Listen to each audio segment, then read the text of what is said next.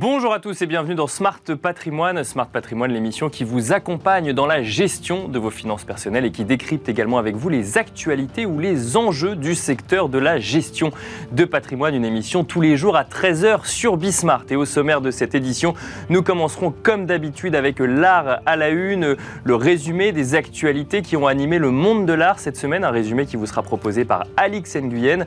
Nous enchaînerons ensuite avec l'interview de l'art à la une où nous aurons le plaisir de recevoir sur le plateau de Smart Patrimoine Nolan Frédéric Darmon, le directeur général de Next Art Capital, qui évoquera avec nous le LOA, la location avec option d'achat d'œuvres d'art, un mécanisme assez particulier qu'il va détailler avec nous en plateau. Nous enchaînerons ensuite avec Enjeu Patrimoine, où cette fois-ci nous reviendrons sur les niveaux de taux de vos crédits immobiliers. Sont-ils en train de remonter et quel impact cela peut-il avoir sur le marché immobilier en France? Nous en parlerons avec Cécile Rocklord, directrice des études d'Empruntis. Bienvenue à vous tous qui nous rejoignez. Smart Patrimoine, c'est parti.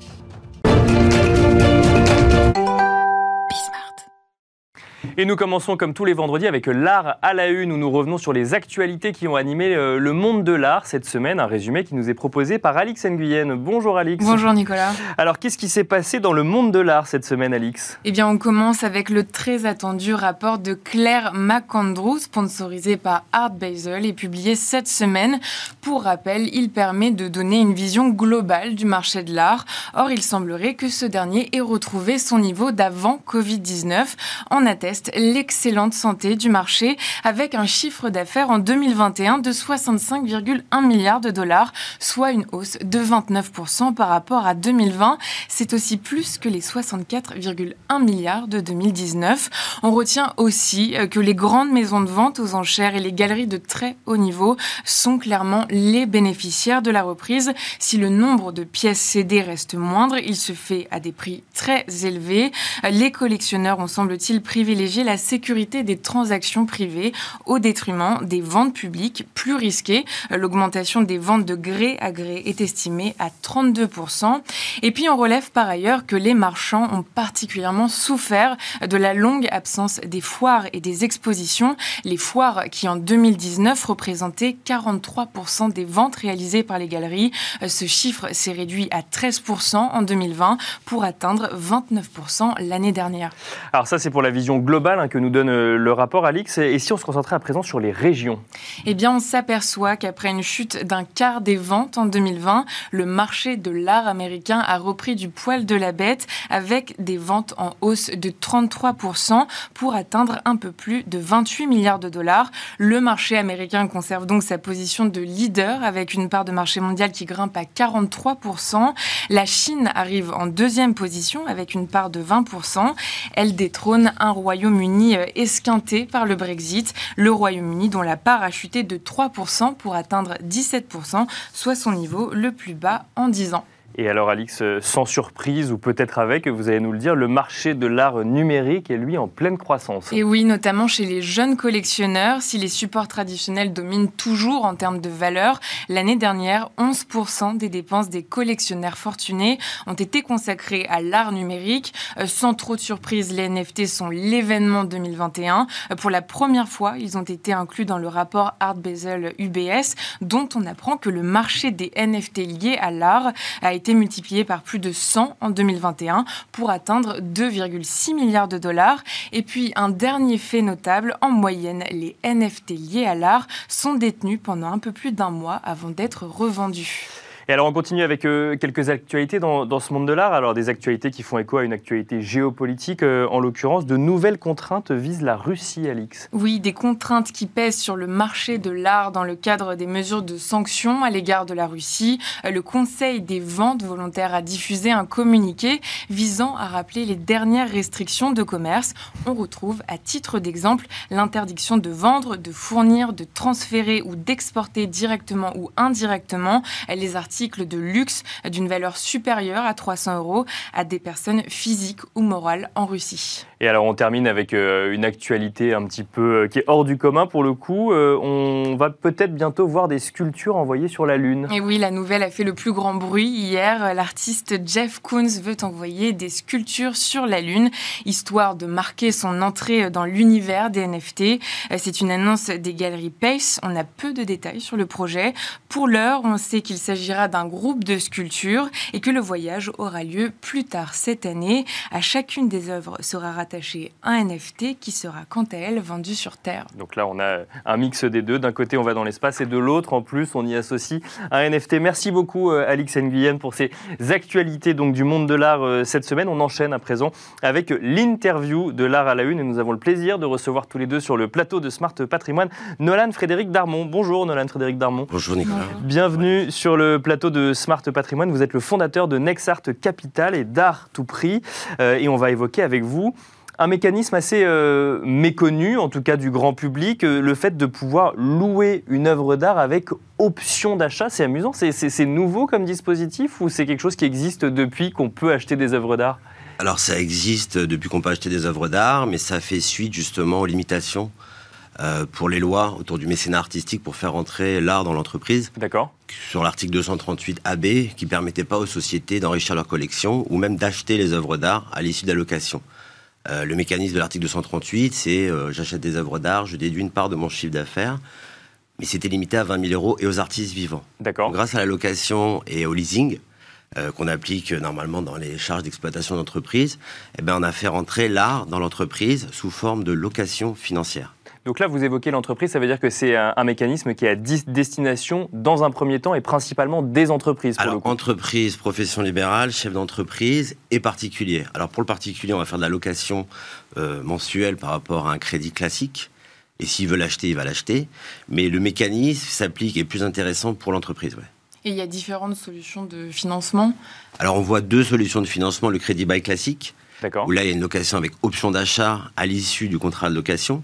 Sauf que la difficulté, c'est que c'est enregistrer une charge de crédit dans le bilan de l'entreprise. Alors là, on, perd tous nos aficionados en armes et on gagne tous les comptables des entreprises. Effectivement, il faut leur expliquer. Pour un optique patrimonial et pour un objectif justement de capacité d'emprunt pour le développement d'une entreprise normale, c'est un peu problématique. Alors l'œuvre d'art, c'est pas une charge amortissable. Et alors les comptables et les génies à Bercy ont mis l'art euh, en location financière car les loyers sur les œuvres d'art sont amortissables au même titre qu'une plante, qu'un objet de décoration. D'accord. Donc on part du principe que ça perd de la valeur avec les années alors justement non, si vous êtes bien conseillé, bien acheté à l'entrée, vous pouvez accumuler les avantages fiscaux et les solutions de financement liées à la location financière et gagner de l'argent. D'accord. Puisqu'à l'issue justement du contrat de location, alors c'est 13 mois minimum, jusqu'à 48 mois, et à l'issue de ce contrat, en fait, euh, lorsque la location s'éteint, eh ben, le loueur qui a financé ou qui a proposé l'œuvre à la société offre le choix à la société, soit de racheter l'œuvre pour une valeur résiduelle qui est estimée entre 3 et 7 euh, de la valeur initiale, soit à une personne particulière qui aura été identifiée lors de la conclusion du contrat. Ça, c'est le premier mécanisme. Ça, c'est le deuxième, parce que le crédit bail, c'est assez restrictif en termes de garantie d'emprunt. La location financière, il faut savoir que ça n'altère pas la capacité d'emprunt. Tout est en charge en location financière l'article, alors on va les perdre, mais euh, c'est l'article 39 du Code général des impôts. Ça y est, c'est bon, c'est perdu. Ou le plan comptable général 60-68 pour euh, l'aménagement des bureaux et la décoration. D'accord. Donc c'est complètement légal. Ces loyers sont étalés dans le temps. Et euh, ça vient justement diminuer l'impôt sur le revenu. Hmm. Donc soit l'impôt sur les sociétés, soit l'IRPP pour les professions libérales et les médecins. Alors, ce qui est formidable, c'est que vous constituez une collection, vous véhiculez une image, une créativité artistique pour vos salariés, puisqu'il y a une obligation quand même d'exposer les œuvres d'art dans vos locaux. Et à l'issue de cette location, ben, vous avez le choix, vous dites, bah, je garde ou je rends, ou sinon, ben, je fais acheter à, à quelqu'un que je connais, un particulier. D'accord. Et c'est quoi les, caractéristiques d'une œuvre louée par une entreprise, euh, contrairement à celle louée par euh, un particulier, par exemple? Alors, c'est exactement les mêmes, en fait. C'est juste le mécanisme, en fait. Bon, après, il faut quand même montrer pas de blanche, il faut que la société soit solvable. Euh, alors, nous, chez Nexart Capital, ce qu'on fait, c'est qu'on fait de la création de valeur et qu'on cherche des œuvres qui sont bien sourcées et au juste prix. Donc, la caractéristique va être la même. On va répondre aux objectifs patrimoniaux de la société. Si elle veut de l'achat plaisir ou si elle veut exposer un jeune artiste, ou si elle veut du confirmer pour faire une thématique autour de l'urbain ou du contemporain. Et également, bah, on va répondre est-ce qu'ils veulent créer de la valeur? Est-ce qu'ils veulent payer très cher quelque chose qui vaut pas cher ou est-ce qu'ils veulent payer juste prix? Donc on va trouver peut-être du Kunz.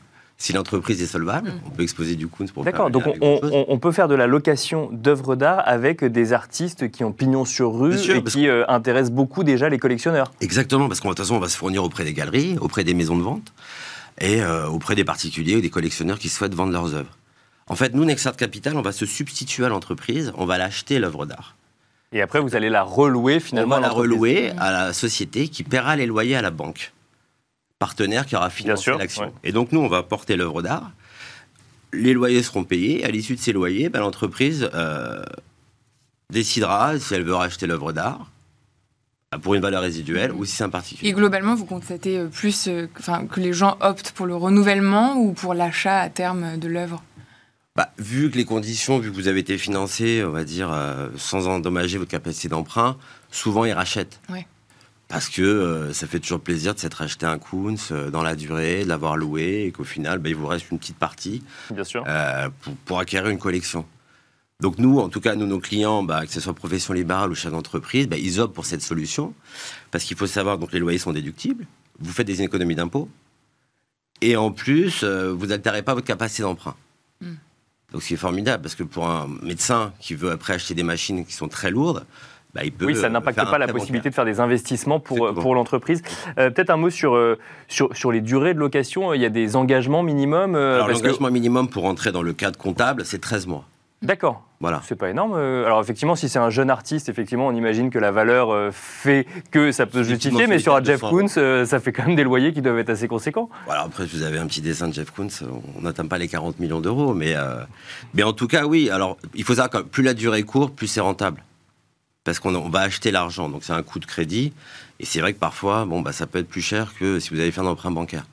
Mais c'est vrai que sur des petits artistes, vous pouvez vous offrir une œuvre pour 100 euros, 200 euros par mois. Et il y a une durée maximum euh Alors, c'est 48 mois pour la location financière. Et. Euh, non, pardon, c'est 48 mois pour le crédit bail et 60 mois pour la location financière. Le crédit bail, c'est une option d'achat pour la société. La location financière, la location s'éteint. Moi, loueur, financeur de l'œuvre, je propose à la société de le racheter pour une valeur résiduelle. Voilà.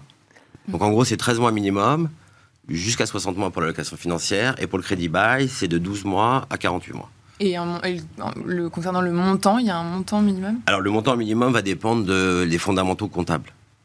Un bilan, un cabis, et est-ce que l'entreprise est solvable à terme. Donc euh, si je ne fais pas plus de 10 millions d'euros de chiffre d'affaires, je ne peux pas acheter des œuvres qui dépassent un certain montant, c'est ça, ça, va être difficile, sauf si euh, la durée est courte. D'accord, donc il faut qu'on soit capable à terme de pouvoir racheter l'œuvre avec sa trésorerie pour pouvoir louer l'œuvre en question. C'est ce, ce que vous nous dites ou? Non, il, faut, il faut être un peu. Voilà, il y a des ratios comptables qui font que est-ce que vous êtes solvable, pérenne, est-ce qu'on peut s'engager? Si vous avez un compte, c'est que vous faites un million d'euros, euh, forcément, aussi bien les établissements bancaires que nous-mêmes qui sommes garants et euh, de ces œuvres, bon, on n'ira pas là-dessus. Parce que c'est peut-être là où il faut préciser, si j'ai bien compris, on, va essayer de, simplifier euh, avec mes mots ce que vous nous avez dit, c'est qu'en fait, c'est un engagement tripartite. Il y a vous, l'entreprise, la banque. La banque. Vous, vous achetez l'œuvre.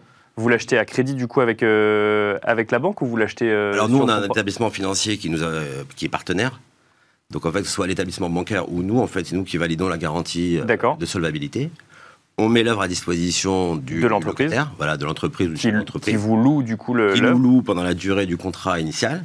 Dans ce contrat initial, on a déjà euh, mis les conditions de sortie. Donc, qui va racheter ou est-ce un particulier ou est-ce un chef d'entreprise? Et lors du dernier loyer, la valeur d'achat est déjà identifiée, donc c'est généralement entre 3 et 7% de la valeur résiduelle. D'accord. Non, parce que comme vous disiez tout à l'heure que c'était l'entreprise qui remboursait finalement la, banque, elle, parce qu'elle le fait directement, ou en fait c'est parce que comme elle vous loue à vous, ça rembourse l'œuvre. Ça euh, rembourse à nous, exactement. D'accord, ok, oui, oui, je comprends. Mais donc c'est quand même tripartite effectivement dans le montage financier, mais effectivement la société n'est engagée que vis-à-vis de vous. Exactement. Et c'est quoi l'intérêt pour l'artiste euh, d'avoir recours euh, au leasing? L'intérêt pour l'artiste, en fait, c'est qu'il euh, a une capacité de rentrer le monde de l'entreprise, il a une capacité d'être acheté. Euh, et comme c'est pas une trésorerie euh, personnelle d'un particulier, c'est quand même plus évident et plus facile. Mm. ça va démultiplier, c'est pour ça qu'il y a beaucoup de projets autour du mécénat artistique, c'est pour ça que les entreprises de plus en plus font appel à ce mode de financement, et ça va augmenter sa visibilité. Et comment vous constituez votre vivier d'artistes Alors nous, chez Nexart Capital, on a l'ambition de connaître et faire connaître les artistes sur lesquels investir. Nous, on fait de la création de valeur autour de l'art, comme un concern d'investissement financier qui oriente vers des produits financiers. Nous, on oriente vers des artistes, soit confirmés au juste prix, soit en devenir. Donc en fait, on, sélectionne des gens qui sont motivés, qui ont déjà un passé et qui ont un vrai potentiel de création de valeur en durée. Voilà. Une dernière question euh, pour finir. Euh, comment faire le lien avec le particulier? Parce que là, on parle beaucoup de l'entreprise. Vous nous avez dit qu'il y avait des mécanismes qui permettaient aussi à un particulier de racheter. C'est possible à terme, si on est dirigeant de l'entreprise, de racheter une œuvre qui a été louée par l'entreprise? À titre particulier, exactement. C'est établi en contrat euh, initial. Et donc ça, ça veut dire que... s'éteint et en fait moi Nexart Capital je vends à qui je veux. D'accord, ok. Puisque le tableau a déjà été payé par exemple. Et puisque le tableau aurait, aurait été loué, donc l'entreprise aura pu en bénéficier et il aura plus le particulier quel qu'il soit n'aura plus qu'à payer la valeur résiduelle. Exactement. Merci beaucoup, euh, Nolan Frédéric Darmon, d'être venu nous, expliquer un petit peu comment fonctionne cette location avec option d'achat euh, d'œuvres d'art. Je rappelle que vous êtes le fondateur de Nexart Capital et d'Art tout prix.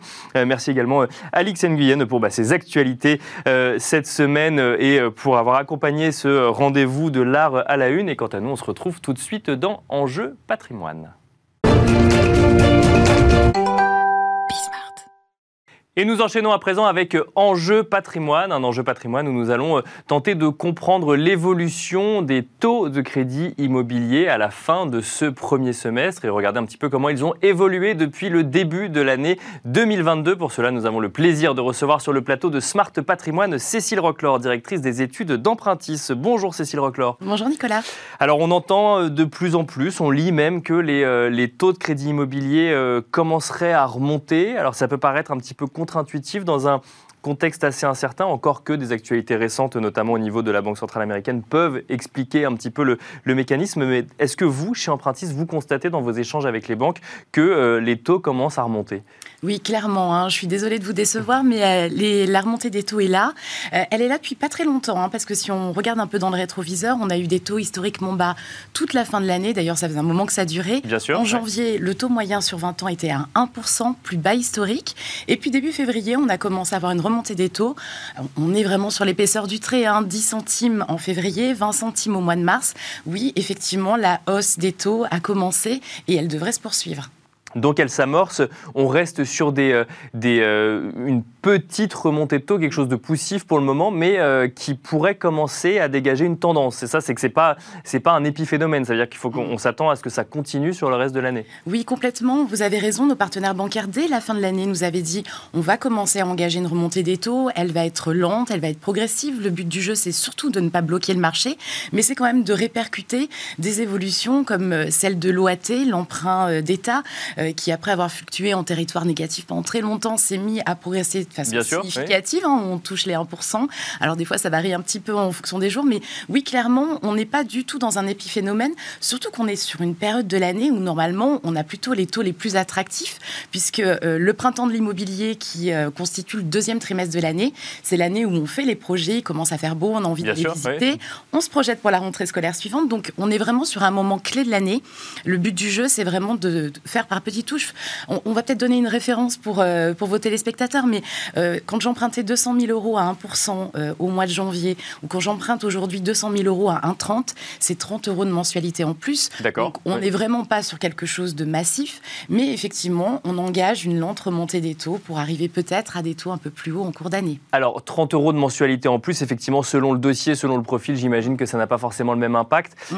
on a vu effectivement donc, dans une période de taux bas des banques essayer de privilégier les meilleurs dossiers, c'est normal, c'est leur métier. Mm. Est-ce que du coup, sur euh, ces bons dossiers, entre guillemets, 30 euros de mensualité en plus, ça, ça, va avoir un réel impact sur leur capacité de financement euh, Vous avez raison, absolument pas, parce que 30 euros, quand on emprunte 300 000, 400 000 euros, euh, alors ça sera plus 30, ça sera peut-être 60, mais on reste sur des effets vraiment marginaux. Et puis si on rapporte les taux de crédit à l'inflation, même si on arrive à 1,5 versus 4,5 aujourd'hui dans les dernières annonces de l'INSEE, on est quand même sur encore des taux, des taux réels négatifs. Bien sûr, oui. Par contre, effectivement, pour des ménages plus modestes, 30 euros, ça joue. Et ça joue d'autant qu'en ce moment, le contexte des budgets des ménages est mis sous pression euh, par le coût de l'énergie qui vient euh, rogner euh, le budget et qui vient impacter là aussi les marges de manœuvre. Donc clairement, ça joue pas pareil pour tous les profils. Et puis on parle de 1% taux moyen, mais clairement, quand on est un très très bon profil, on n'empruntait pas à 1% avant, on empruntait plutôt à 0,7%. Et oui, donc en fait, on est toujours en dessous de 1%, voire à 1% pour ses meilleurs profils. Exactement, vous avez tout à fait raison. Aujourd'hui, on est entre 0,95 et 1,07 en fonction de la situation géographique, mais on reste avec des taux historiquement bas. C'est effectivement les ménages les plus modestes, pour lesquels déjà les critères s'étaient resserrés et les banques étaient beaucoup plus vigilantes au vu du contexte économique, qui vont euh, souffrir le plus de cette hausse. Mais encore une fois, tant qu'on ne touche pas aux 2%, on est encore dans des conditions de marché qui sont historiquement bonnes. Oui, c'est vrai que bah, même avant la crise euh, Covid, effectivement, on évoquait mm. déjà euh, des, un, coût peu cher euh, de l'emprunt. Mm. On va évoquer l'impact de l'inflation, notamment sur, sur, bah, sur ces crédits, ou en tout cas sur la manière dont sont octroyés ces crédits. Juste avant, pour, pour bien comprendre comment fonctionne cette remontée des taux, donc vous avez évoqué l'OAT.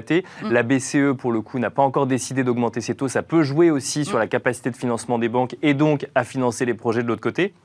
Aujourd'hui, quand les banques avec lesquelles vous échangez euh, vous disent qu'elles remontent leur taux, déjà, est-ce qu'elles le font unanimement Et est-ce qu'elles le font pour des, parce qu'elles sont obligées de le faire ou parce que la stratégie commerciale change un petit peu aussi? Alors, euh, il y a un peu de tout euh, dans les critères. vous avez raison, toutes les banques ne le font pas de la même façon. on a quand même globalement un mouvement de place. Hein. On n'a pas de banque qui aujourd'hui baisse ses taux. Ça peut venir, hein. c'est toujours parce que C'est toujours la possibilité. Enfin, elles ont le choix de le faire. Ah, complètement. C'est de la stratégie tarifaire. Hein. Vous distribuez un service, vous pouvez décider de le facturer plus cher ou moins cher en fonction des conditions de marché, le prix et de la matière première, le, le, refinancement, mais aussi en fonction de vos concurrents. Donc aujourd'hui, on a plutôt euh, un mouvement global vers la hausse. Les hausses, elles sont effectivement très différentes en fonction des banques. Il y a des banques qui vont euh, euh, avoir fait le choix de rester très bien positionnées parce qu'elles ont des objectifs ambitieux en matière de crédit immobilier pour 2022, donc elles vont toucher par touche de 10 centimes. Et puis il y a des banques qui souhaitent plutôt avoir un impact financier sur la distribution du crédit, reconstituer des marges ou augmenter des marges pour couvrir un risque potentiel.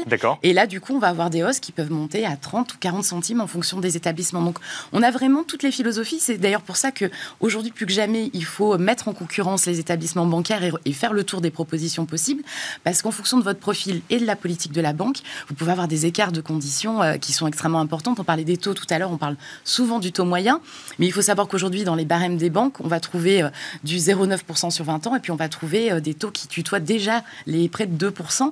Alors, ce n'est pas forcément des projets que les banques ont envie de financer, mais en tout cas, on voit bien que l'écart entre les meilleurs taux et les taux les plus hauts s'élargit euh, nettement. Il s'élargit déjà. Et alors, justement, le sujet inflation, qui est un sujet qui anime euh, entreprises et, ménages en France, et d'ailleurs pas mm-hmm. qu'en France, dans, dans, beaucoup de régions dans le monde, est-ce que ça peut avoir un impact sur l'acceptation ou l'octroi d'un crédit?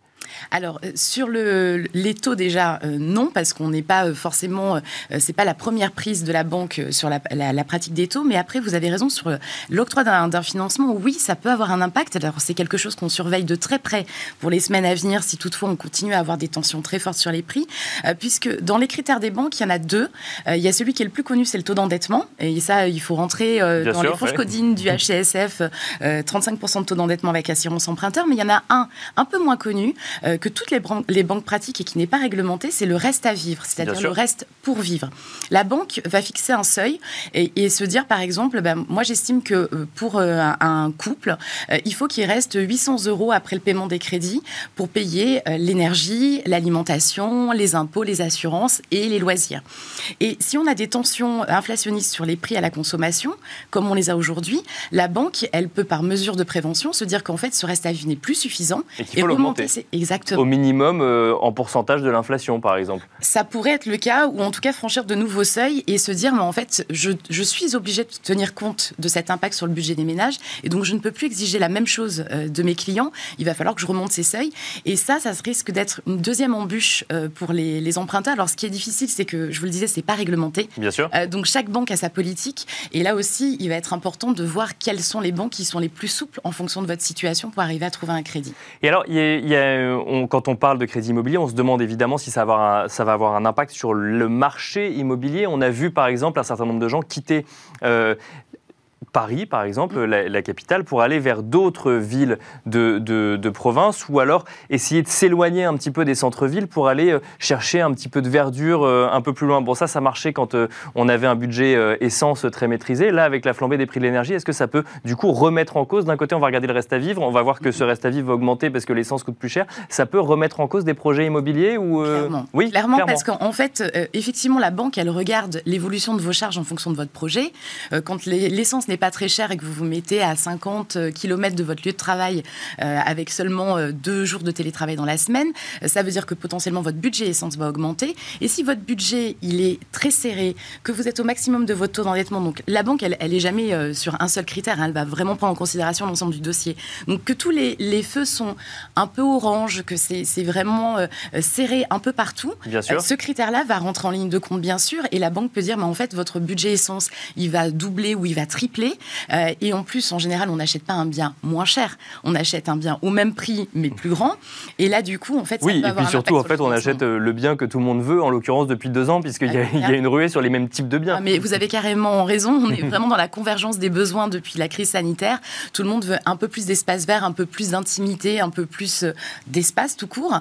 Et du coup, on a vraiment une tension sur les biens immobiliers, les maisons principalement, mais aussi tous ceux qui vont accorder un peu de qualité de vie. Et du coup, euh, effectivement, euh, vous avez des prix qui augmentent sur ce type de biens. Donc, on va avoir des budgets plus élevés, mais aussi des budgets d'essence plus élevés. Donc, ça peut coincer sur le budget. Donc, un ménage qui euh, serait propriétaire d'une première résidence, par exemple en centre-ville, qui voudrait la vendre pour ensuite aller plus loin en se disant bah, ça va peut-être me coûter un peu moins cher, j'aurai plus d'espace euh, et euh, globalement ça rentre dans mon budget, peut se voir dire attention, vous n'avez pas pris en compte que l'essence coûte plus cher, que votre reste à vivre n'est pas celui d'il y a un an et euh, du coup le projet passe pas. complètement, vous avez tout à fait raison. C'est vraiment l'ensemble du budget du ménage qui est analysé à prix immobilier identique. Si vous augmentez vos autres charges, la banque peut trouver que si encore une fois tous les autres critères sont serrés, celui-là est celui qui fait un peu déborder le vase, la goutte qui fait d'eau qui fait déborder le vase et dire non, on n'ira pas sur ce projet, on ne le financera pas parce qu'il est trop serré. Mais encore une fois, on est vraiment sur l'analyse, on est à des retours de fondamentaux de marché hein, qu'on n'avait pas connus depuis 3-4 ans. Euh, la banque, elle ne regarde pas qu'un seul euh, critère pour, euh, pour définir sa décision, elle va vraiment analyser tous les points du dossier. La gestion budgétaire et les marges de manœuvre budgétaires sont essentielles.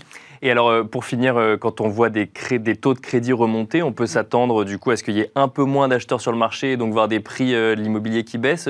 C'est le cas aujourd'hui On peut s'y attendre prochainement ou c'est la euh, question à 1000 euros, évidemment, mais... c'est effectivement difficile de préjuger. Normalement, quand on a des taux qui remontent, euh, on a une période euh, de latence entre l'évolution des prix et le rattrapage des taux. en général, c'est au moins un an, le temps que les vendeurs se rendent compte que ça commence à coincer. Là, on a une telle tension sur les biens immobiliers qu'on a on craint que ça ne prenne encore plus de temps. Euh, le garde-fou qu'on va avoir, c'est le taux d'usure, euh, parce qu'il a changé euh, pour le trimestre à venir. Le taux d'usure, c'est le taux maximum que les banques ont le droit de pratiquer pour l'ensemble des éléments de votre financement. Il n'a pas augmenté parce que les taux étaient très bas en début d'année. Du coup, les banques vont devoir aussi composer avec ça et peut-être qu'elles vont ralentir un peu la hausse pour pouvoir continuer à financer des dossiers. Les prix de l'immobilier, il va falloir encore être patient. Merci beaucoup, Cécile Rockler, de nous avoir détaillé un petit peu bah, cette remontée des taux de crédit immobilier leur impact sur bah, vos crédits et sur le marché de l'immobilier. Cécile Rockler, je rappelle que vous êtes directrice des études d'empruntisme. Merci beaucoup. Merci Nicolas. Et quant à nous, on se retrouve lundi euh, dans un nouveau numéro de Smart Patrimoine à 13h sur Bismart. Et d'ici là, n'hésitez pas à nous regarder en replay ou à nous écouter sur toutes les plateformes de podcast.